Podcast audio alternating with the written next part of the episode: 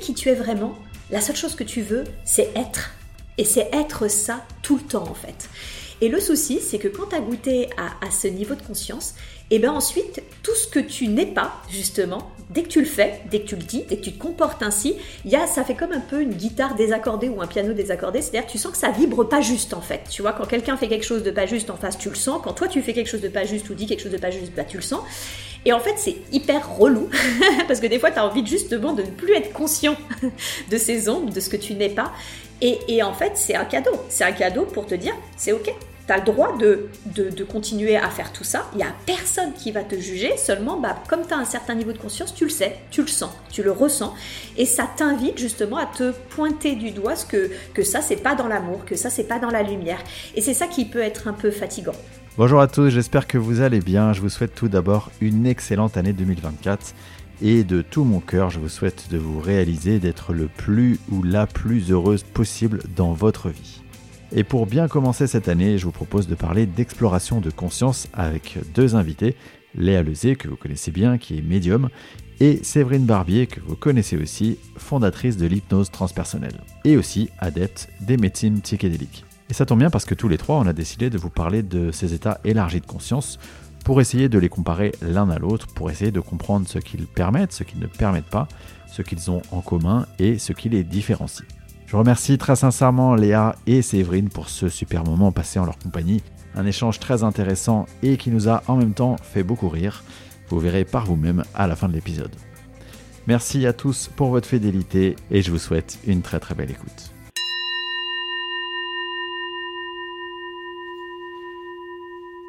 Eh bien, bonjour euh, Séverine et bonjour Léa, et merci beaucoup euh, d'avoir accepté mon invitation pour euh, cet épisode un peu spécial du podcast Entre deux mondes.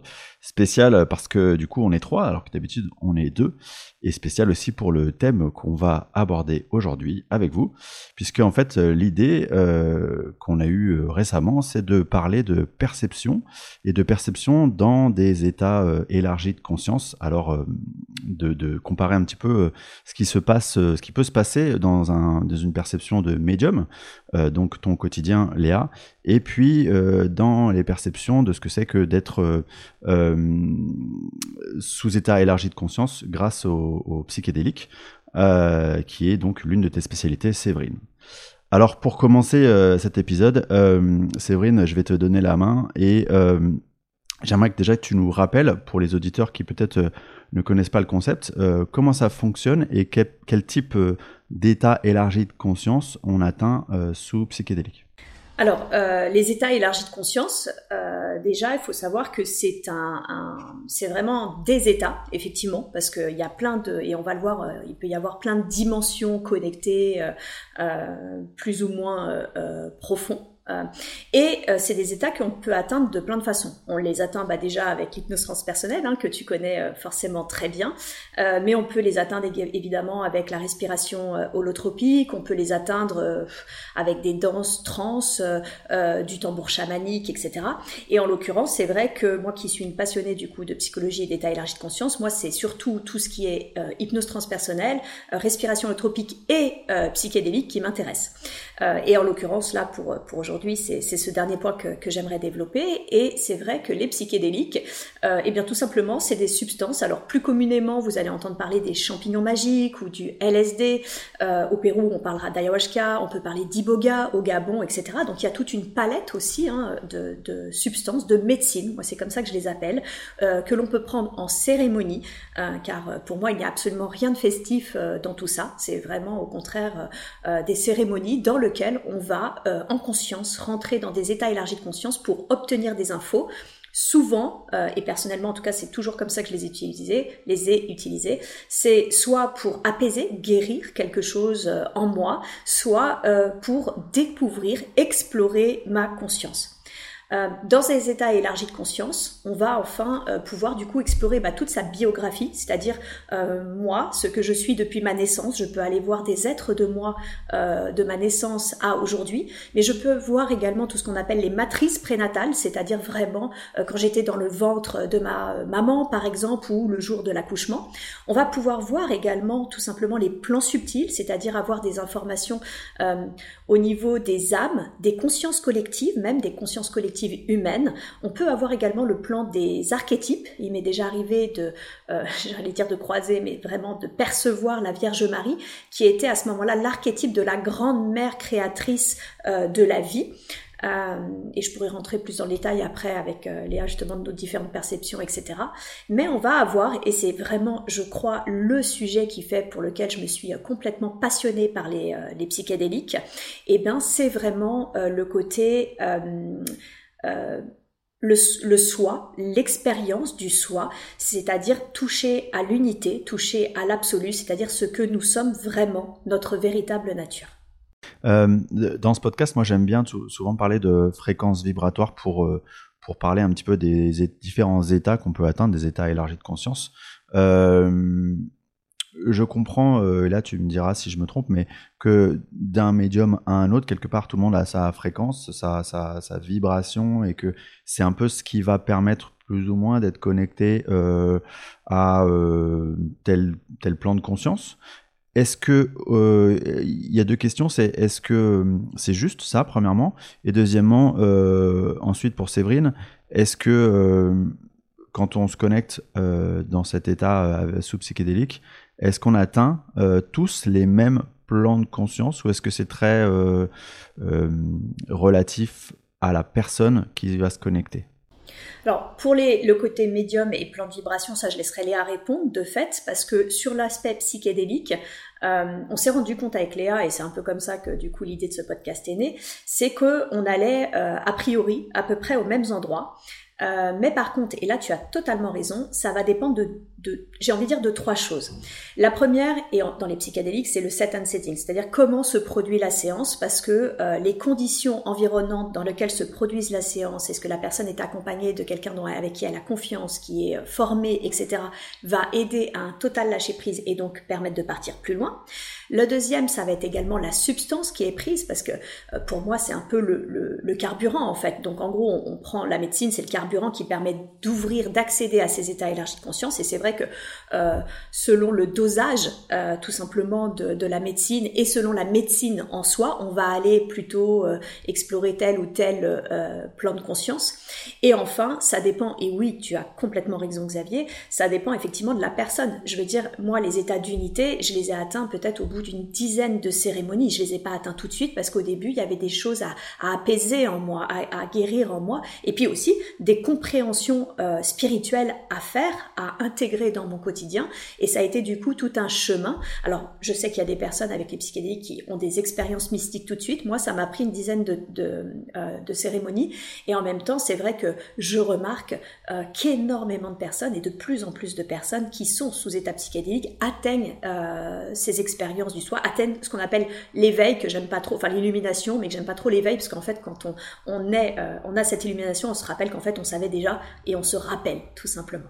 Ça, ça, me parle complètement ce que vous dites et effectivement, euh, en, en, médiumnité, lorsque l'on se connecte et lorsqu'on change d'état de conscience, finalement, euh, ce à quoi on va pouvoir connecter dépend entièrement de notre état du jour, c'est-à-dire notre état de santé, notre état émotionnel, ça va dépendre aussi des filtres que euh, le, mental a posés, enfin que, le, finalement la, conscience supérieure va mettre en place autour du corps mental pour lui permettre ou non d'accéder à certaines informations. Et donc ça dépend finalement euh, de notre état du jour, ça dépend de notre état de conscience euh, global, on va dire, dans notre période de vie. Ça dépend aussi ce à quoi on est, on est prêt à connecter. donc ça dépend de beaucoup de choses. Et, et j'ai la sensation, euh, en, t'écoutant parler, Séverine, qu'effectivement, on, on, se rejoint énormément. Alors là, je peux pas dire que ça dépend des substances qu'on prend, parce que dans la médiumnité, le principe, c'est qu'on utilise les outils innés euh, sans avoir d'accompagnement à côté. Donc ça dépend vraiment de ce à quoi on est prêt sur le jour. Et euh, oui, oui. Donc on, on va pas forcément connecter aux, aux mêmes dimensions. C'est pour ça aussi que chaque médium a sa spécialité. C'est que on a aussi cette capacité à à transférer sa conscience euh, sur certains plans et on va avoir comme une espèce de euh, d'échelle de, de, de, fréquence auquel on pourra accéder euh, qui sera plus ou moins plus ou moins grande. Certaines personnes ne vont pas pouvoir aller beaucoup plus loin que par exemple la dimension des esprits errants, tandis que d'autres vont pouvoir connecter à des états des, des, des, fréquences beaucoup plus vastes. Et c'est ce qui fait aussi parfois la qualité de certains de certains médiums, c'est qu'ils sont capables d'avoir un panel de fréquences auxquelles ils peuvent se connecter qui hyper large et qui euh, finalement va pouvoir aussi dépendre de la décision qu'ils vont prendre, euh, l'intention qui va être posée. C'est-à-dire que euh, pour certains, il va être possible de connecter directement à une dimension parce que l'intention a été posée, parce que ils ont cette faculté naturelle de pouvoir suivre un, fil conducteur jusqu'à cette fréquence et, et c'est facile, c'est immédiat. Pour d'autres, ça l'est beaucoup moins. Et, Léa, euh, cette palette de fréquences, c'est intéressant ce concept. Euh, est-ce que tu penses que euh, donc un médium atteint a la possibilité d'atteindre la même palette de fréquences quand il s'agit d'informations qu'il va récupérer pour lui, pour sa propre guidance, ou quand tu, bah toi, la particularité, c'est que tu vas récupérer des informations pour d'autres personnes. Est-ce que c'est le même, tu vois, ou est-ce que est-ce qu'il y a quelque chose qui fait que finalement, bah, quand c'est pour toi, tu vas aller moins loin? C'est effectivement beaucoup plus compliqué pour soi. Et euh, je pense qu'on se retrouve tous en tant que médium euh, ou, accompagnant de, de, toute, discipline pour dire que la prise de recul vis-à-vis de soi-même est parfois euh, très difficile. Et c'est ce qui fait que je pense l'accompagnement via les psychédéliques peut être très intéressante pour une, quête introspective. c'est que finalement, à partir du moment où la sphère émotionnelle entre en jeu, euh, il y a comme un espèce de biais qui est créé dans le corps mental. C'est-à-dire que le corps émotionnel et le corps mental vont interagir l'un avec l'autre et ils peuvent dans certains cas euh, se faciliter chacun euh, l'accès à des états de conscience modifiés, mais parfois ça peut brider complètement l'accès à certains états de conscience. Donc effectivement, c'est l'émotionnel quand il entre en jeu, c'est-à-dire le fait d'être impliqué dans une situation, fait qu'on a à la fois des projections qu'on se projette sur un une éventuelle réponse, sur un éventuel chemin. Il y a l'ego qui entre en jeu aussi, ce que l'on souhaiterait pour soi-même ou ce que l'on ne veut pas voir aussi. C'est-à-dire qu'on a toujours une image de soi, on a une conception du soi, qui fait que parfois on n'est pas euh, consciemment et mentalement prêt à accepter certains états et certaines parts de soi. D'accord. Et du coup, euh, que quand on, est euh, avec ces substances psychédéliques, est-ce que le, le l'ego et le mental s'effacent et jusqu'à quel point il peut s'effacer? C'est une vaste question et c'est vraiment très intéressant. Et, et alors, c'est là où je suis obligée du coup bah, de, modérer la réponse de Léa par rapport au psychédélique parce que moi aussi, c'est vraiment ce que je croyais, c'est que je me disais, bah voilà, si vu qu'on est sous substance, en réalité, euh, du coup, euh, euh, tout ce qui, parce que là, à l'inverse d'un médium, et c'est ce qui me fascine chez les médiums, c'est qu'ils n'ont pas besoin de substance justement pour pouvoir canaliser. Nous, en gros, on, on s'auto-canalise, donc on, canalise soi-même, mais à l'aide justement, donc moi qui suis pas médium, d'un seul coup, je deviens médium grâce aux médecines. Euh, et donc, de fait, je me disais, bah, comme il y a la substance, forcément, euh, l'ego, le mental, ne rentre pas en jeu. Et en fait, pas du tout. Euh, il faut savoir que quand on est sous psychédélique, il n'y a pas de perte de conscience, d'accord? Donc, de fait, Dès l'instant qu'il n'y a pas de perte de conscience, on le sait bien, ça veut dire que le mental peut intervenir. Ce qui est vrai, c'est que les médecines vont fortement, très très fortement amoindrir le corps mental. Et ça, c'est vrai. Et de fait, on va accéder à beaucoup plus d'informations que l'on en aurait dans notre vie quotidienne sans, euh, euh, quand on n'est pas médium et sans substance. Cependant, là où je mets un bémol, c'est que moi, je me souviens, bah d'ailleurs, ma toute première cérémonie, euh, et c'est là où il faut avoir beaucoup de recul et passer toutes les informations qu'on reçoit dans le cœur, les réanalyser ensuite derrière dans une séance de thérapie d'intégration, d'accord? Parce que je me souviens que quand même, ça m'avait dit, oui, tu verras, euh, euh, tu, communiqueras sur les psychédéliques. Bon, ça c'est vrai, c'est ce qui, c'est ce qui a eu lieu. En revanche, ça m'avait aussi dit, tu verras, tu seras hyper connu, euh, sous-entendu, gloire, voilà. Ah bah, autant dire qu'à l'époque, ça plaisait énormément à mon ego.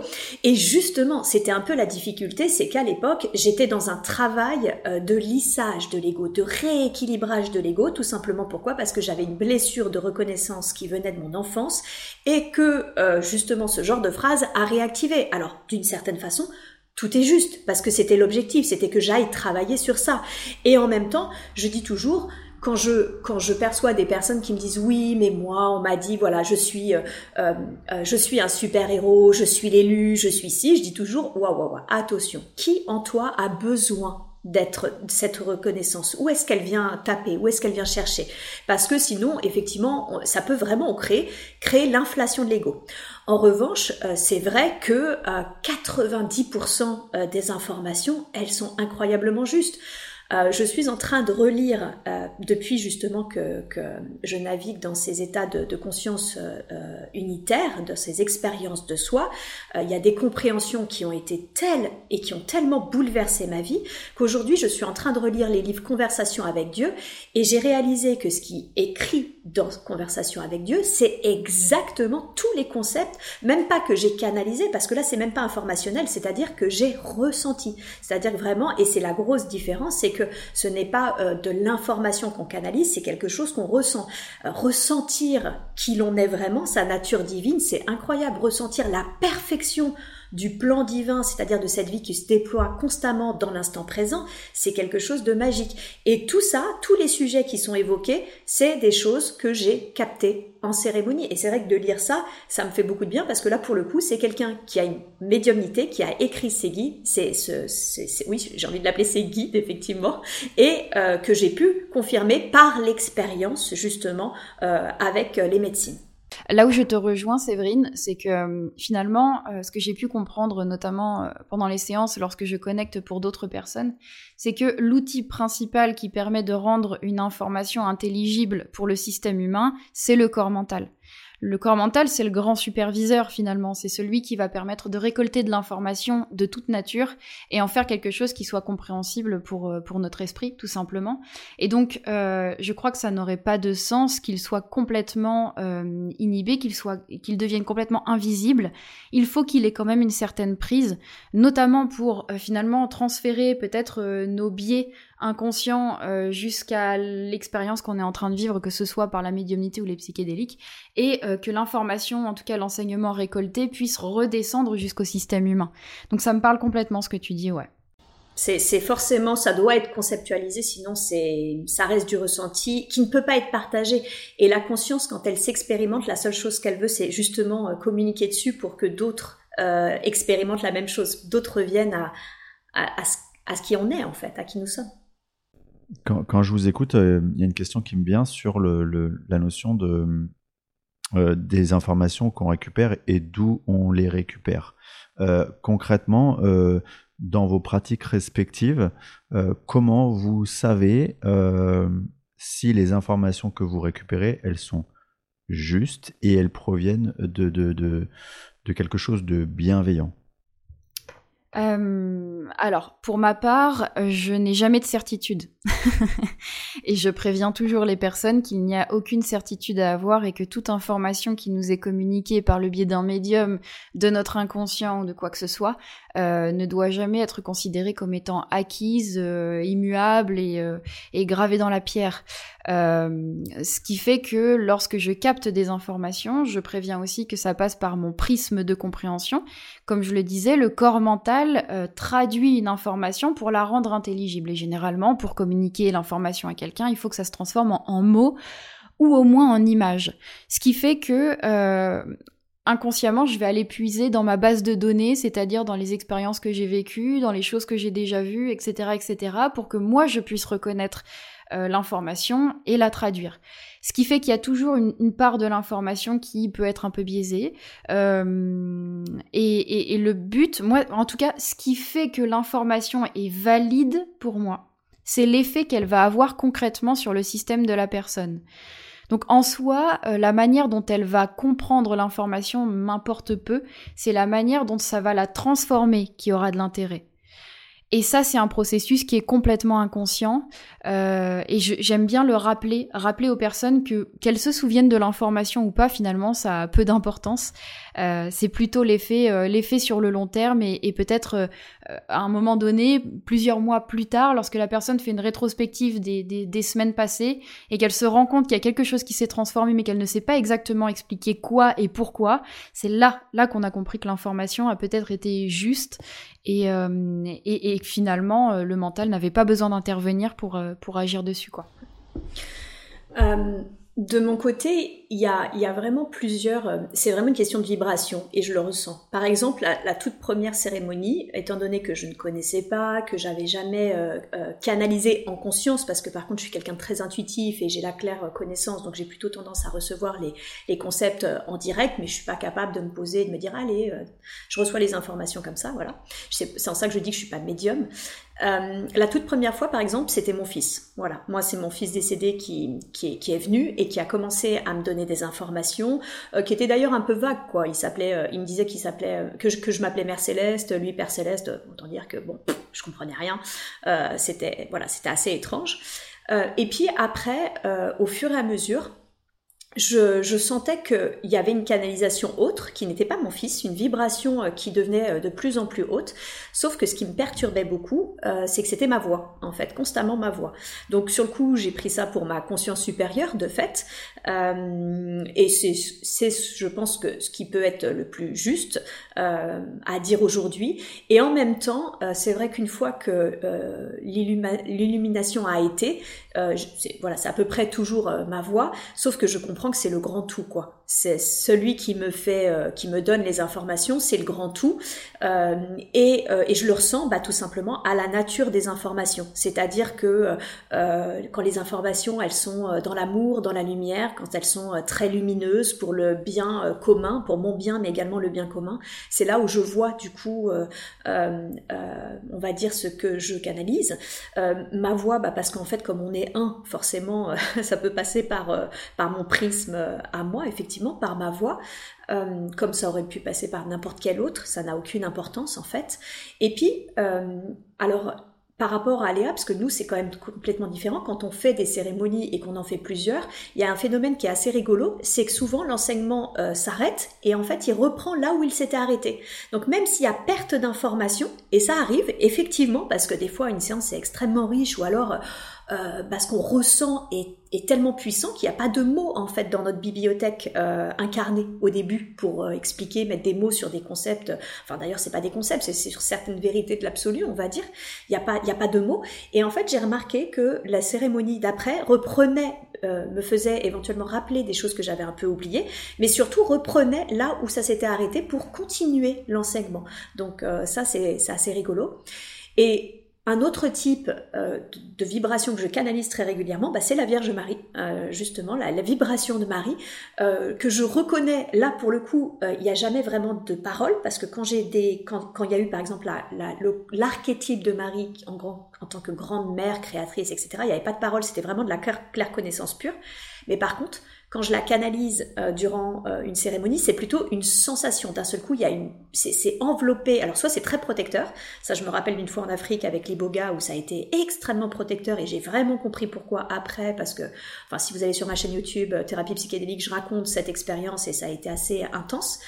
soit la majorité du temps, c'est extrêmement bienveillant. C'est comme être enveloppé dans un cocon d'amour. En fait, c'est très lumineux et c'est très et c'est plein d'amour. Et ça, je reconnais maintenant vraiment la présence de Marie quand, je suis dans ces vibrations-là.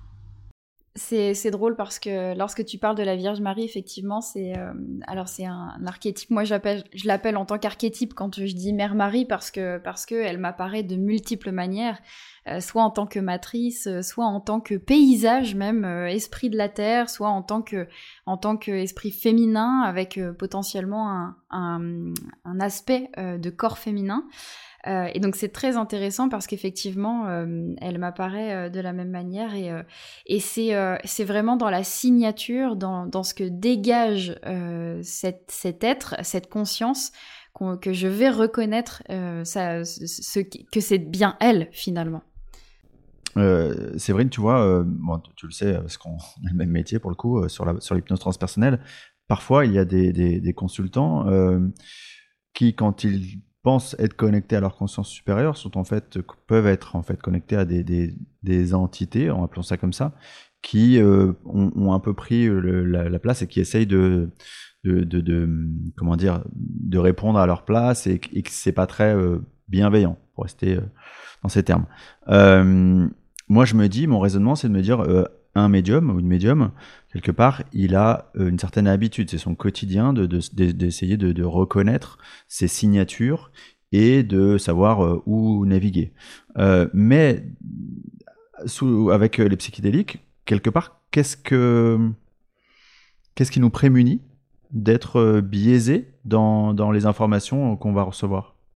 Alors, et, et, tu soulèves quelque chose d'extrêmement essentiel, c'est pourquoi quand on prend des médecines, il faut être accompagné. il faut être accompagné de quelqu'un qui a l'habitude des médecines, c'est-à-dire qui en a déjà pris, qui sait ce qu'est euh, justement bah, l'éveil, qui sait ce qu'est une dissolution de l'ego, qui sait naviguer sur tous les plans de conscience, aussi, bien biographiques que transpersonnels, parce que ça c'est quand même essentiel de pouvoir naviguer dans ces eaux-là, mais qui également euh, sait faire des recouvrements d'âme, des libérations de défunts, etc., etc. Donc ça c'est vraiment l'accompagnement, c'est essentiel. Et on revient pour répondre à ta question, bah, tout simplement à la luminosité des réponses et au comportement. Euh, c'est vraiment une vibration, c'est vraiment une lumière, c'est vraiment une. Euh, euh, les concepts qui sont apportés sont très lumineux, très élevés. La vibration est très intense. C'est vraiment que de l'amour, de la bienveillance, de la joie, de la paix, parce que c'est ça en fait, ce que l'on est, ce que nous sommes sur les plans supérieurs très élevés, c'est l'amour pur, de la lumière pure, de la joie, de la paix. Il y, a que ça en fait. Il y a vraiment que ça. Donc de fait, si c'est pas ces vibrations là, attention, euh, pour autant, euh, j'ai déjà eu euh, un, un c'est fou parce que j'ai déjà eu en hypnose transpersonnelle des personnes qui, avec l'hypnose transpersonnelle, ont atteint des états d'illumination. D'un seul coup, en pleine séance, elles m'ont fait "Je suis", et j'ai compris que pour avoir eu cette illumination, j'ai compris ce qu'elles avaient, ce qu'elles étaient en train, bah, qu'elles étaient en train de goûter à leur véritable nature, qu'elles étaient en train d'expérimenter qui nous sommes vraiment.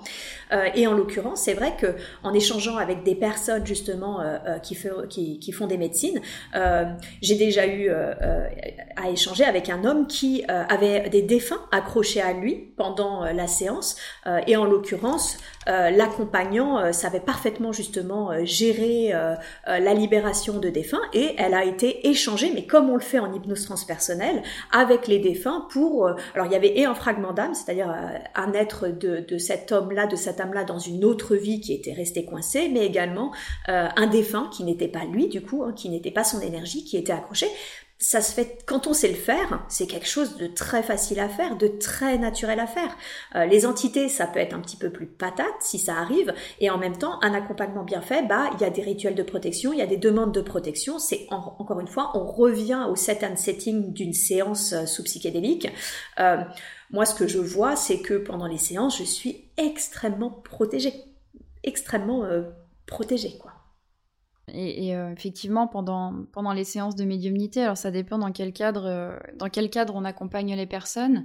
Euh, là où c'est légèrement différent, c'est que on est dans la récolte d'informations et donc parfois on va être amené à connecter justement avec des choses qui sont moins dans la lumière, qui sont moins dans cet état de, bien-être et de, de, béatitude, tout simplement parce que euh, en tout cas, en tant qu'accompagnante, mon objectif, c'est euh, de, connecter avec les biais, avec les limitations, de connecter avec des états peut-être euh, un petit peu moins vastes, parce que mon objectif, c'est d'aller chercher l'origine de, de cet état d'être. Alors effectivement, le but c'est d'atteindre ensuite un état de, lumière, de bien-être et finalement de d'illumination. ça, je ne peux pas le faire à la place de la personne, mais en tout cas, mon travail c'est d'aller parfois chercher dans la, dans, dans, dans la gadoue et donc euh, de me confronter à des choses euh, qui sont euh, légèrement moins légères. Mais c'est pour ça qu'ils n'atteignent pas tous, qu'on n'atteint pas toutes les personnes qui font des, médecines, on n'atteint pas tous l'illumination du premier coup, parce que c'est atteindre, enfin, en gros, expérimenter notre véritable nature, c'est le seul et unique but de notre âme. C'est la seule et unique raison pour laquelle elle s'est incarnée. Euh, tout le reste, après, on peut se dire qu'on a des missions ou quoi que ce soit. Dans les, dans les faits, la seule chose qu'on souhaite, que notre âme souhaite, c'est expérimenter dans la matière ce que l'on est. Euh, et pour cela, ça passe par un chemin, effectivement, avec euh, tout un tas d'étapes. Et si on n'atteint pas l'illumination du premier coup, bah, c'est parce que effectivement aussi en séance avec les médecines, je remarque bien que on patoche pas mal dans la gadoue avant. Léa, est-ce que le fait d'être médium, justement, toi, ça te ça t'a permis de te rappeler qui tu es vraiment? Tu vois, est-ce que tu as la sensation que au fil de ton parcours, tu en es arrivé ou tu en arrives à te rappeler qui tu es vraiment? C'est moins, c'est moins profond dans le ressenti, étant donné que ces états-là, euh, moi je les vis en étant complètement éveillée et avec mes filtres euh, mentaux, émotionnels, etc. Euh, j'ai cette, espèce de, trame de fond qui fait que j'ai la sensation de connecter avec une part de moi bien plus vaste et qui m'apporte de l'information que je ne peux pas mettre en mots, que je ne peux pas communiquer d'une quelconque manière avec mon véhicule humain, mais qui me préserve dans un état d'être euh, toujours... Euh, euh, comment expliquer ça? Parce que je peux pas le mettre en mots, mais j'ai pas vraiment le choix que de le faire aujourd'hui. C'est un état de conscience, non seulement qui me permet d'accéder à de l'information, comme le dit Séverine, c'est-à-dire une information qui est presque immédiate à partir du moment où je pose une question, je reçois une réponse. Pas forcément la réponse, mais une réponse. Euh, et c'est quelque chose qui me porte et qui me donne la sensation d'être sans cesse connecté à un espace informationnel qui est, quelque, qui est une part de moi-même bien bien plus grande, bien plus vaste, bien... Malheureusement, il n'existe pas de mots que je connaisse pour exprimer ça. Euh, j'essaie, hein, vraiment j'essaie. Euh, donc je pense que c'est une, part de, conscience de ce que je suis, euh, bien au-delà de ma matière, et, et en même temps, n'ayant pas expérimenté de séances via des médecines psychédéliques, je ne saurais le comparer à ça, pas encore. mais, euh, mais je, pense, je pense que ça peut y ressembler. C'est un fragment de ce que Séverine pourrait décrire, je pense. Hmm. Et, toi, Séverine, euh, entre la Séverine que tu étais il y a quelques années, euh, qui n'avait pas encore fait de, cérémonie, et qui pourtant était déjà bien éveillée, hein, c'est moins qu'on puisse dire, et la Séverine qui est aujourd'hui à ce micro, est-ce que tu peux nous, partager un peu euh, voilà, ce qui a été euh, ta prise de conscience quelque part c'est fou parce que euh, c'est une question que je me suis posée il y, a, pas longtemps et ça a été un bon phénoménal en fait. J'ai vraiment, euh, c'est difficile à exprimer, mais quand on reconnecte à qui l'on est vraiment, c'est forcément ça change une vie. C'est aussi simple que ça. Et pourtant, comme tu l'as dit, j'avais vraiment euh, déjà l'hypnose transpersonnelle. moi qui lisais quand même depuis plus de 7 ans des livres sur le développement personnel, spirituel et tout, l'hypnose transpersonnelle, d'être tous les jours en séance, d'accéder tous les jours à des concepts, à être également dans des vibrations hautes, hein, parce que forcément la trans amenant en état élargi de conscience euh, nous aussi, en tant que praticiens, on, élève euh, ces vibrations et j'avais déjà senti une forme de, même si j'étais très intuitive, j'avais senti une forme de médiumnité arriver. Euh, mais là, c'est plus du tout la même personne. Oui, bien sûr, tout simplement parce qu'il y a moins de personnes. C'est, je pourrais pas l'exprimer autrement. C'est-à-dire que ça, ça diminue. Euh, je, fais une grosse différence entre le mental qui sert au fonctionnement du corps physique dans un quotidien et l'ego, la personnalité, euh, qui euh, est pour moi un condensé de d'expériences d'autres vies, de transgénérationnelles, d'expériences biographiques, etc. et qui crée justement bah, des failles, qui crée des blessures, mais qui sont justement qui, ce qui nous permet d'expérimenter ce que nous ne sommes pas pour pouvoir ensuite être le moteur de la recherche de ce que l'on est vraiment. C'est-à-dire vraiment, c'est pour moi euh, euh, le fond de la piscine qui au bout d'un moment on dit attends j'en ai ras-le-bol de toutes ces blessures, allez je fous un coup de pied au fond de la piscine et puis comme ça je remonte vers la lumière, vers qui je suis vraiment. Et de connecter à ça, de connecter à, qui l'on est vraiment, euh, ça change une vie parce que bah, tout simplement, moi aujourd'hui, j'ai pas, j'ai plus de notion de, de colère, de l'état du monde. Je suis étrangement beaucoup plus connecté à la nature, beaucoup plus euh, en lien euh, sensible à l'écologie, etc. Euh, et en même temps, par exemple, ça faisait quasiment 14 ans que je mangeais plus de viande. Aujourd'hui, je peux remanger de la viande sans aucun problème parce que j'ai remarqué que l'énergie était exact. Enfin, c'est pas que j'ai remarqué, c'est que j'ai ressenti que l'énergie est exactement la même dans la viande, dans la carotte que dans ma table en fait, ou que dans moi-même. C'était exactement la même énergie. Donc, ce qui compte pour moi, c'est pas que je mange une carotte ou un bœuf, c'est comment comment a été traité ce bœuf, quelle a été sa vie, comment il a été tué, etc. C'est ça. Alors, dans les faits, du coup, j'en mange très peu parce que c'est très difficile d'accéder à ce genre d'informations. Mais c'est juste pour, faire comprendre que finalement, je réalise que toute la création est ce je suis, est ce truc que, j'ai ressenti et qui effectivement est très difficile de mettre en mots parce que c'est exactement ça. Hein. Ce que l'on est n'a pas de mots, est indescriptible. C'est les, physiques quantiques appellent ça une espèce de champ informationnel, mais c'est voilà, c'est pas descriptible en fait. On est ce que l'on est et c'est le support vibrationnel, on va dire ça comme ça, de toute chose.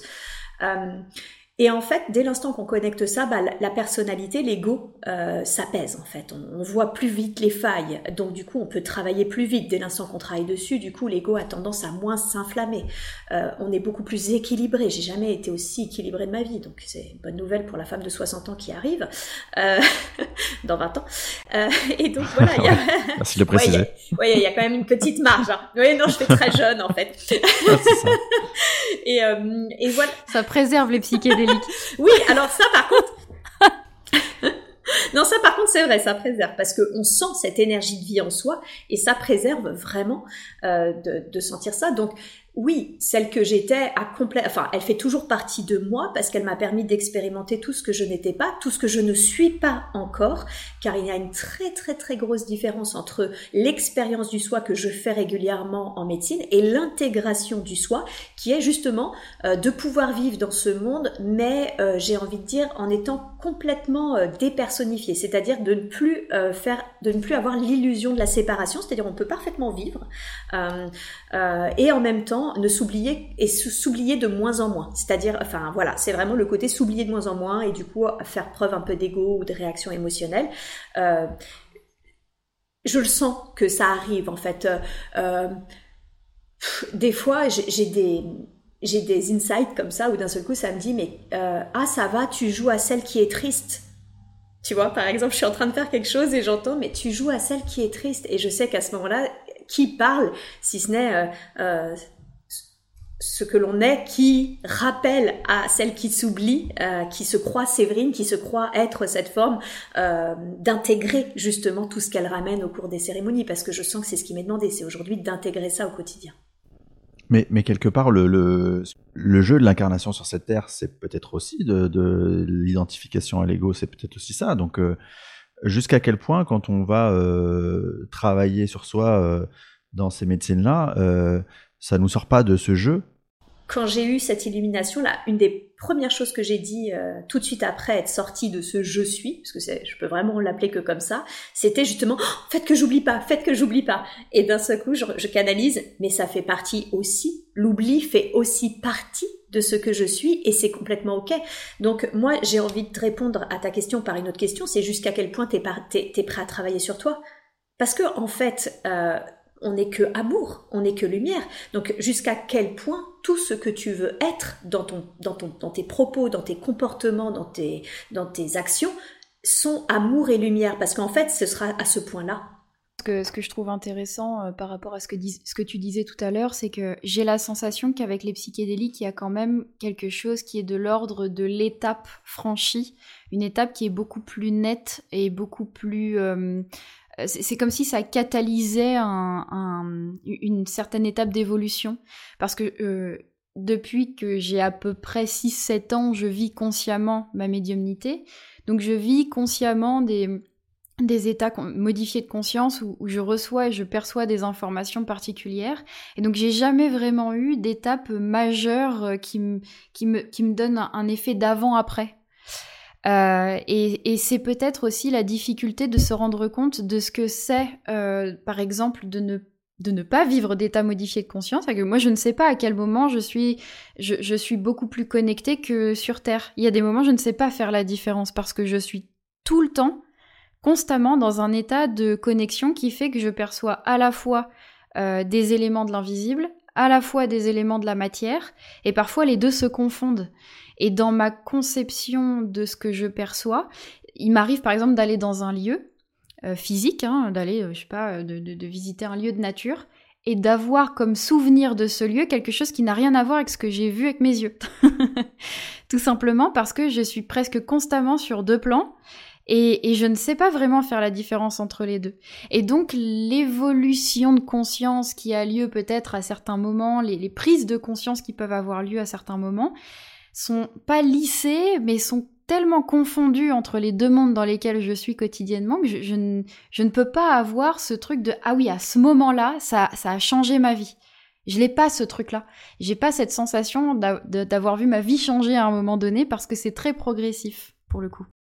Mais c'est ça qui est beau, c'est que la, la vie que nous sommes, ce je suis, s'expérimente euh, à, se rappeler à elle-même de mille et une façons parce qu'il n'y a pas un chemin euh, d'éveil euh, euh, unique en fait. Au contraire, elle, veut s'expérimenter de mille et une façons.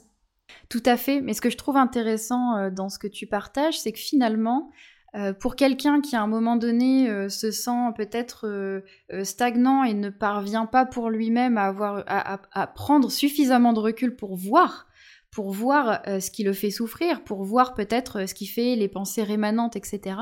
J'ai la sensation que les psychédéliques permettent quand même de, de d'abaisser certaines barrières, euh, d'enlever certaines barrières pour pouvoir euh, créer ces étapes majeures, en fait, ce, phénomène de tremplin, en quelque sorte.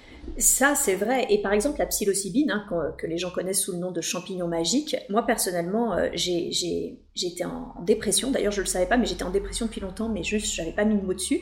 Et à un moment, ça s'est grandement accentué. Et au cours d'une des médecines, euh, d'une des cérémonies avec justement euh, la psilocybine, j'ai vraiment senti que euh, c'est comme si ça m'avait mis en métaposition. C'est vraiment comme si justement il y avait cette notion euh, où j'avais l'impression qu'on m'extrayait euh, de ma propre tête, de cette boîte dans laquelle j'étais, j'avais la sensation d'être enfermée avec mes pensées, et que on m'en extrayait et qu'on me faisait observer mes pensées avec recul en me disant regarde, regarde là ton cycle de pensée, regarde à quel point tu es en train de ruminer constamment la même chose, comment à quel point tu, tu tournes en bloc. Et en l'occurrence c'était sur l'ego, comme je l'ai dit, il y avait vraiment cette notion de ah mais c'est mon ego qui cause toujours problème. Et bah, c'était encore de l'ego en fait, puisque j'étais encore concentrée sur mon petit moi. Et puis d'un seul coup, après m'avoir extrayé de ça, ça m'a fait comprendre que seul l'instant présent existait et que la seule chose que j'avais à faire, c'était de me laisser aller, de me détendre et d'accueillir ce qui est, qu'importe ce qui est. C'était juste de l'accueillir et d'arrêter de tourner en boucle dans ma tête. Et à peine euh, je, je, réalise ça, que d'un seul coup je me dis ah bah ouais c'est ça, c'est exactement ça. Ah là là, foutu ego qui et je repars dans ma boucle de pensée et ça me réextrait une seconde fois en me disant tu vois, maintenant ça va être une question de choix en fait. Maintenant tu sais, donc tu l'as vu, ce recul, tu l'as, tu l'as pris. Donc maintenant ça va être une question de choix de revenir à l'instant présent, au bien-être, à la détente, à la sensorialité, euh, quand justement tu, euh, euh, tu sens que tu es en boucle. Et ce qui est fou, c'est que suite à cette cérémonie, la dépression était terminée. C'est-à-dire que euh, vraiment, j'ai senti que dès le lendemain, déjà, je pense que sur d'un point de vue énergétique, je pense que cette cérémonie a fait quelque chose. Véritablement, je l'ai senti dans mes énergies qu'il y avait eu un soin, quelque chose et tout. Mais en plus, j'avais vraiment pigé le truc de cette pleine présence, à l'instant présent, au corps. Et à partir de là, j'ai vraiment senti que je remontais la pente, quoi. C'est drôle ce que tu es en train de dire, euh, ça me parle de réinformation cellulaire, c'est comme si d'une certaine manière euh, cette séance avait permis de, de changer l'information contenue dans les cellules de ton corps. Totalement. Et je pense même que ton corps a dû beaucoup changer après ça. Bah, il vieillit. non, je, je, alors honnêtement, euh, je sais pas, je m'en préoccupe pas assez, et c'est vrai que c'est peut-être un, un, un, vrai sujet. Faut vraiment que je reprenne du yoga ou du sport, mais je sais pas, je j'ai pas fait attention. Disons que je l'ai Ouais, il y a aussi un travail d'acceptation du corps où, quand on est jeune, je pense qu'on peut être très très axé sur le corps, sur sa beauté. Oh mon Dieu, je vieillis, assis, euh, je prends du poids, je maigris, je prends du poids, euh, etc. J'en voilà, j'en suis euh, plus là aujourd'hui. pour autant, justement, j'en suis plus du tout là et il faudrait vraiment, je pense que ce corps qui est constamment assis en séance a besoin d'un minimum d'activité et qu'un peu de yoga lui ferait du bien. Alors quand je parle de, modification corporelle, je parle pas forcément euh, de sa forme, euh, de son poids, euh, de ses rides ou de quoi que ce soit, on n'en sait rien. je, parle vraiment de ce qui peut dégager, c'est-à-dire qu'à partir du moment où on, connecte à des états des, des, des, fréquences différentes, euh, c'est comme si d'une certaine manière le corps dégageait autre chose. Et donc ça peut changer, par exemple, euh, ça peut changer le, le, la manière dont on va avoir, la, la, manière dont on va le percevoir et surtout le, le transformer. C'est un petit peu comme un habit. Le corps, c'est un habit. Donc tu vas pas avoir envie d'avoir la même couleur de cheveux, la même longueur de cheveux, peut-être que tes ongles vont se modifier, des, des, choses qui sont minimes mais qui vont faire que ton image va se transformer complètement parce que tu ne te perçois plus de la même manière, parce que ta personnalité s'est légèrement modifiée aussi. Ce que j'ai remarqué, c'est que mes séances n'étaient plus les mêmes. C'est comme si euh, ce qui avait été capté après euh, toutes ces séances euh, et l'illumination en particulier, qui a eu lieu très peu de temps après, peut-être un ou deux mois après justement le, la fin de cette dépression, c'est que je connectais pas vraiment ça avant. Je veux dire, j'ai de plus en plus de séances où effectivement les gens vivent l'illumination en hypnose transpersonnelle. Quoi, il y, a, y a énergétiquement, il y a quelque chose qui se qui se dégage. Les séances ne sont plus du tout les mêmes. Ça, c'est vrai. Ça, c'est un état qui est tout à fait similaire en médiumnité lorsque l'on accompagne des personnes.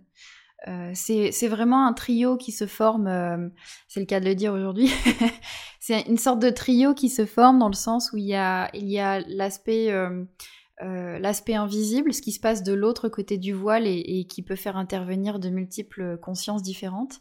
Il y a l'accompagnant et l'accompagné.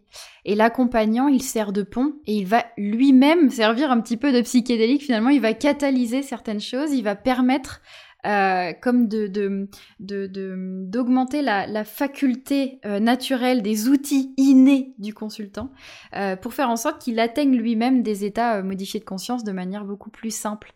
Euh, et, je pense que ce que tu expérimentes en séance aujourd'hui, c'est que ton état de conscience et ton état vibratoire se sont transformés. Et donc euh, la manière dont tu catalyses les outils naturels des gens euh, s'est transformée également. J'aimerais qu'on reparle de, l'intégration de ces expériences. Léa, tu l'as dit, toi, ta médiumnité, tu l'as conscientisée très jeune, 6-7 ans, et jusqu'aujourd'hui, tu as un peu bah, les pieds dans Entre deux mondes, c'est le cas de le dire. Du coup, euh, ma question c'est euh, jusqu'à quel point parfois cet état-là, il n'est pas un peu fatigant? Est-ce que est-ce pas envie d'être euh, comme Monsieur Tout le Monde? Est-ce que t'as pas des fois des des, des des, des moments de ras-le-bol où tu te dis allez j'arrête tout, je coupe tout et je vis comme comme Monsieur Tout le Monde? Alors, ce qui est délicat, c'est que ça ne m'est arrivé que deux ou trois fois dans ma vie de ne plus rien ressentir donc j'en ai pas vraiment un souvenir très j'en ai pas une conscience très très très claire. Je ne sais pas vraiment ce que ça fait de ne pas ressentir les choses et de ne pas percevoir le monde de cette manière.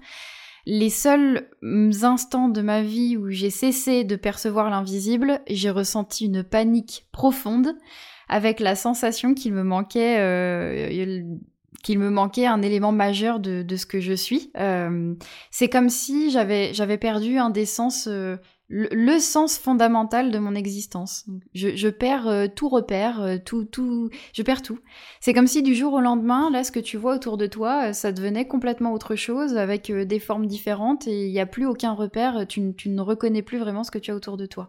Alors c'est c'est j'exagère mes propos volontairement, mais je n'ai je n'ai pas cette volonté de cesser de ressentir tout simplement parce que euh, c'est comme ça que j'ai grandi, c'est comme ça que je perçois le monde quasiment depuis toujours, et donc c'est comme ça que ça me sécurise. Ça ne me fatigue pas particulièrement, bien au contraire. Par contre, la difficulté, elle réside dans la conscience que tout le monde ne perçoit pas le monde de la même manière que moi, et donc que certaines informations ne sont pas forcément conscientisées par l'autre. Euh, et dans ces cas-là, euh, ça peut justifier par exemple des réactions émotionnelles différentes entre la personne que j'ai en face et moi-même, ou des souvenirs différents. Les souvenirs ne sont pas teintés de la même chose. Alors je pense que c'est le cas, dans, tous les cas, toute personne perçoit le monde de, manière singulière, mais il y a quand même des informations qui se rajoutent et ça j'ai du mal à m'en souvenir en général. Il n'y a pas d'état de fatigue, il n'y a pas d'état de, de lassitude, euh, il y a j'ai pu en avoir des états de lassitude lorsque je vivais des, terreurs euh, et des choses qui me faisaient très peur. Ce n'est plus le cas aujourd'hui. Je ressens une profonde paix, même lorsque je suis confrontée à des esprits errants qui m'expriment clairement euh, la terreur, euh, la, peur de la mort ou des choses comme ça. Je, suis très en paix. Et je pense que euh, on peut en revenir dans ces cas-là à la manière dont j'ai évolué dans le temps par rapport à ces états de conscience et les informations qui me parviennent au fur et à mesure. C'est que je pense qu'auparavant, je réagissais par les peurs, par les émotions, par les, projections, par quelque chose qui n'était pas ce que je suis de manière plus vaste. Et plus je connecte à cet état de conscience euh, plus élargi, moins j'ai de peur, moins j'ai de d'appréhension, et, plus je reçois euh, toute information avec une plus grande neutralité, même émotionnelle. Ce qui signifie pas que je ne ressens plus d'émotions, mais l'émotion est devenue un outil auquel je me réfère volontairement dans la majorité des cas. Que ce n'est plus quelque chose qui me, qui me, qui me conditionne, c'est un élément que je tente euh, de maîtriser, que je tente de maîtriser de plus en plus, et qui me permet euh, juste euh, une information supplémentaire. Quoi. Ouais. Et hum, toi, Séverine, tu vois, bon, moi je me dis, ok, toi tu as, tu as hum, le travail que tu as mené autour de, ton parcours, des états élargis de conscience, fait que euh, cette intégration de tout ce que tu as pu vivre, euh, elle s'est, j'ai la sensation qu'elle s'est très bien faite. Mais euh, je me dis, et, pour d'autres personnes, et notamment, tu vois, c'est hasard du calendrier, ce week-end dernier, j'étais avec une amie qui a fait un, séjour au Pérou, qui a eu l'occasion de faire du coup des, rituels avec l'ayahuasca, et elle me racontait que son expérience déjà avait été euh, euh, très très comment dire euh, marquante, parfois dans l'expérience vécue un peu négativement, c'est-à-dire en se disant mais qu'est-ce que je suis en train de faire? Et, et j'étais pas prête à ce que ça aille aussi loin. Et puis avec le recul, elle se dit non, c'était quelque chose de bien, mais il y avait quand même cette idée de maintenant qu'est-ce que j'en fais quoi? Qu'est-ce que j'en fais? Parce que ça, ça est-ce que j'étais prête pour tout ça? Euh, oui, moi ça s'est fait naturellement bah, parce que déjà quand j'ai commencé à, toucher aux médecines, euh, ça fait déjà 13 ans que je travaillais sur moi, donc euh, forcément on va dire les plus grosses ombres étaient lissées. Euh, la difficulté déjà de, des prises type euh, Iboga au Gabon ou euh, Ayahuasca au Pérou, c'est le manque d'intégration parce qu'en fait, ils n'ont pas du tout la même culture que nous. eux, ils sont en communauté, donc toute la, communauté les soutient. de fait, ils n'ont pas besoin de sessions d'intégration. Et ce que je peux conseiller déjà à toute personne qui vit une expérience difficile, et j'entends pas bad trip, hein, parce qu'une expérience difficile bien intégrée, c'est au contraire un, un bond de conscience exceptionnel. Mais de faire des sessions d'intégration avec, euh, avec des thérapeutes euh, en lien euh, avec le transpersonnel, voilà, qui connaissent le transpersonnel. Ça, c'est la première des choses. Euh, pour répondre à, ces expériences difficiles, du coup, souvent c'est la résistance en fait. Euh, moi, je me souviens qu'en Iboga, c'est quand même une médecine qui est, sacrément costaud.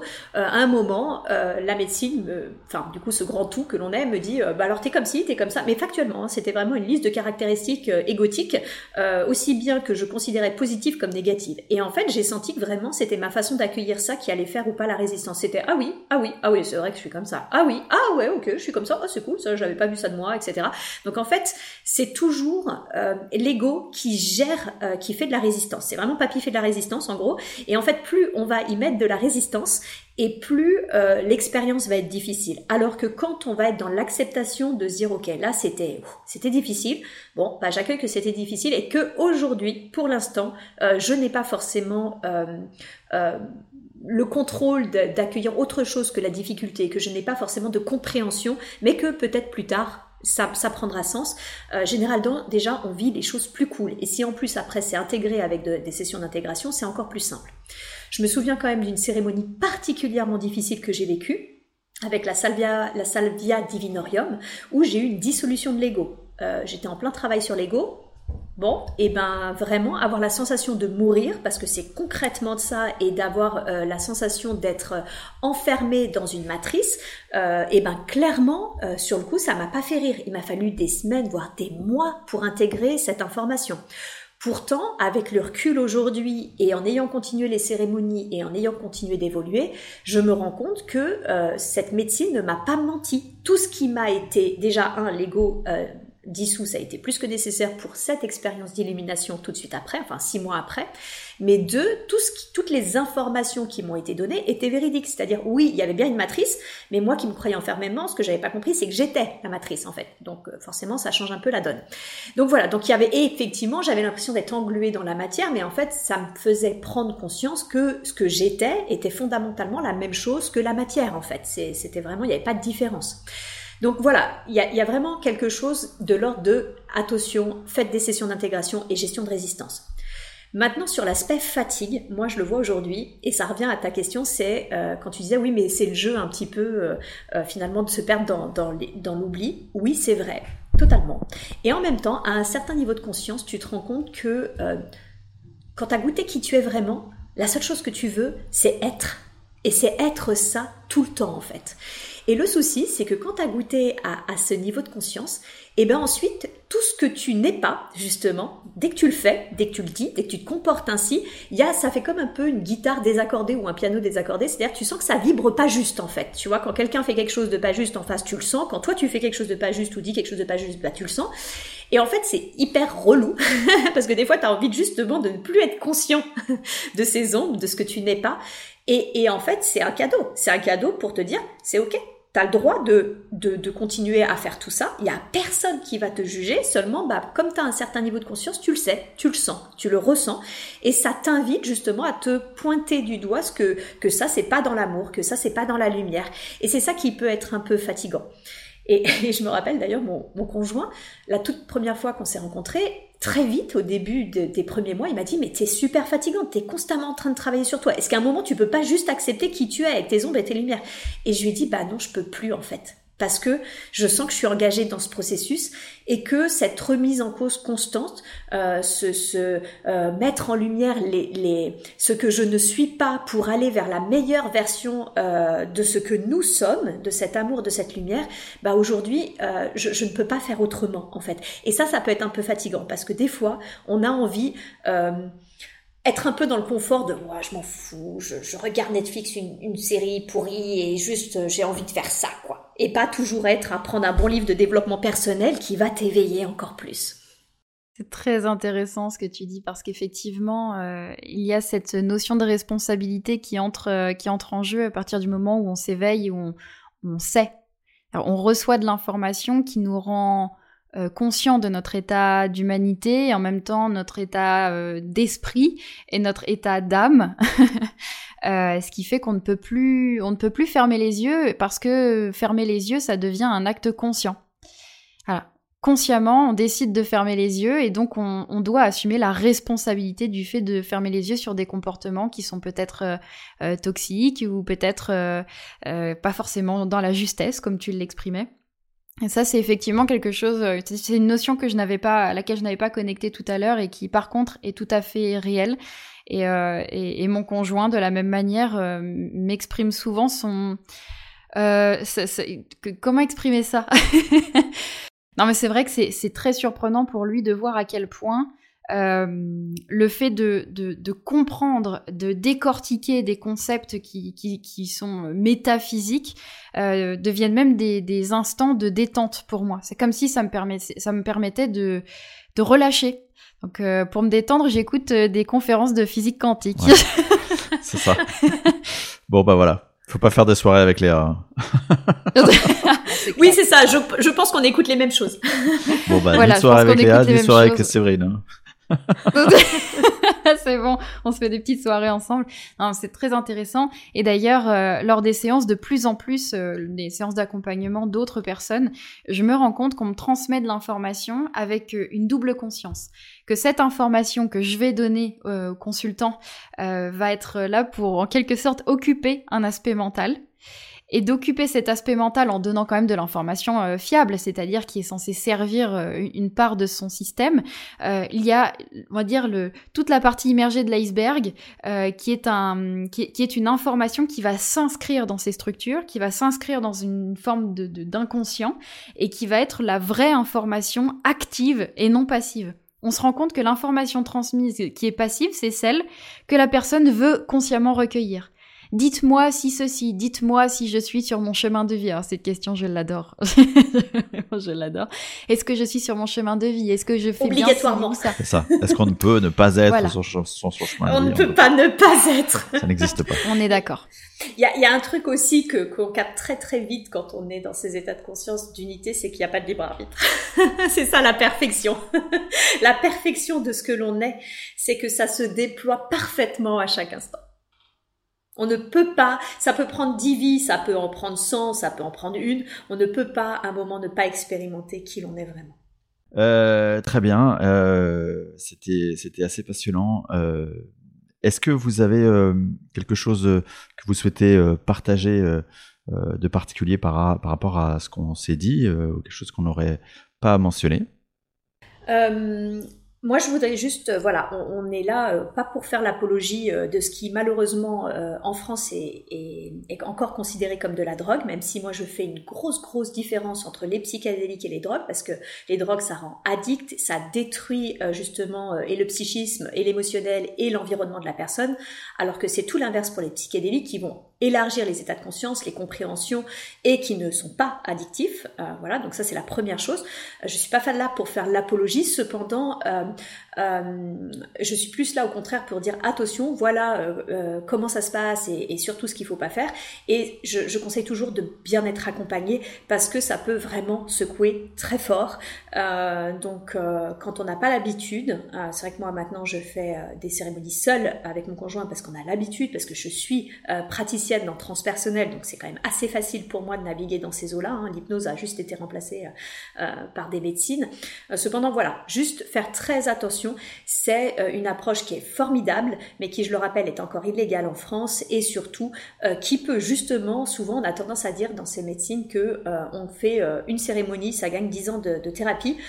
c'est pas toujours vrai parce que c'est pas une baguette magique, mais c'est quand même souvent assez remuant et du coup, vaut mieux le faire en conscience, ça aussi. D'ailleurs, si je dis pas de bêtises, c'est effectivement illégal en France, mais ça ne l'est pas dans d'autres pays, dans beaucoup d'autres pays, c'est ça? Pays-Bas, c'est pas, c'est pas illégal. Euh, il y a également, la, alors la Suisse, c'est illégal, sauf que la recherche a repris et on peut, euh, alors il faut un sacré dossier médical, hein, mais il y a des accompagnements euh, en milieu hospitalier. Euh, les recherches, sont, maintenant il y a des cliniques euh, spécialisées en Oregon aux États-Unis. Euh, le Canada également a repris justement a autorisé la MDMA. Donc en fait, un peu partout en, en, hors France justement, la recherche à minima a repris, voire il il y a des autorisations, des lieux qui sont en train de se mettre en place. Bon, en France, on est les premiers consommateurs euh, d'anxiolytiques et d'antidépresseurs. Forcément, euh, c'est mieux de prescrire, j'imagine, 20 ans euh, d'anxiolytiques que de faire 5 séances de psilocybine et de sortir de dépression. Voilà, voilà. Léa?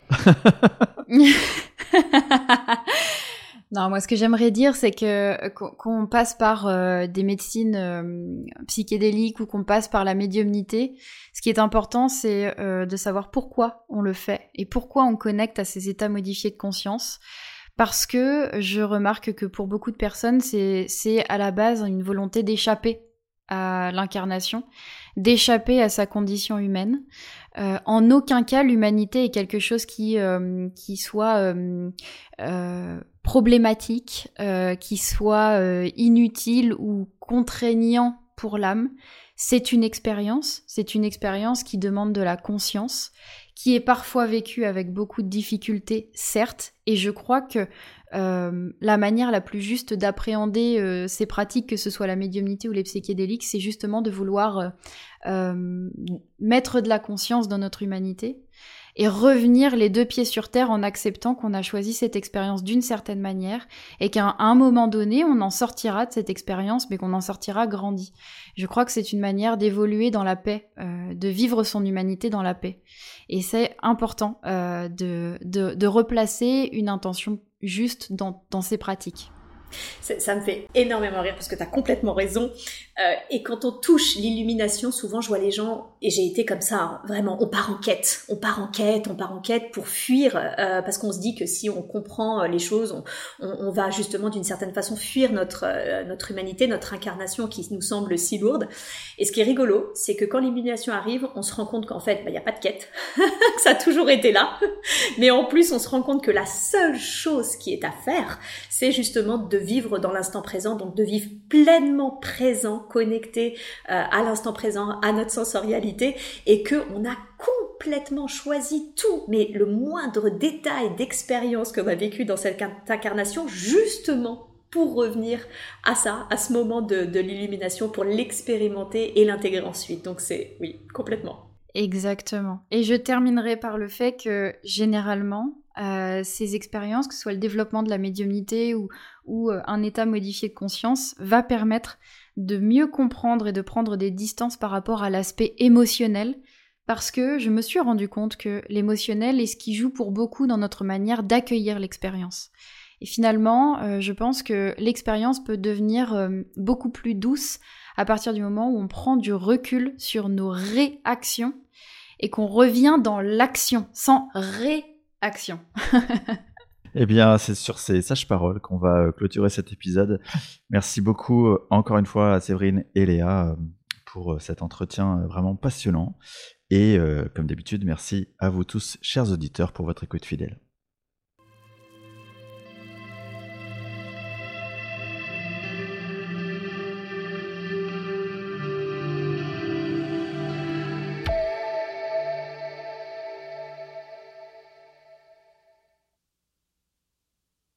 On va faire tous en même temps un clap. C'est plus facile pour la synchronisation des mains. Ouais, mais euh, en fait, on va, va pas arriver à être synchro sur le clap. Hein. T'es au courant Allez, on essaye, on essaye de compter jusqu'à 3. On y va. 1, 2, 3. Putain, et voilà, Léa, elle comprend jamais rien de toute façon. Je crois que c'était au 3 qu'on claquait. C'est moi qui fous la oui, merde. C'est au 3 qu'on claque. Bah oui. 1, 2, 3. Ok, on recommence. 1, 2, 3. Putain. Putain, mais Xavier Non, mais laissez tomber, c'est pas possible avec la 5. Xavier, tu te... Laisse tomber, tu te démerdes.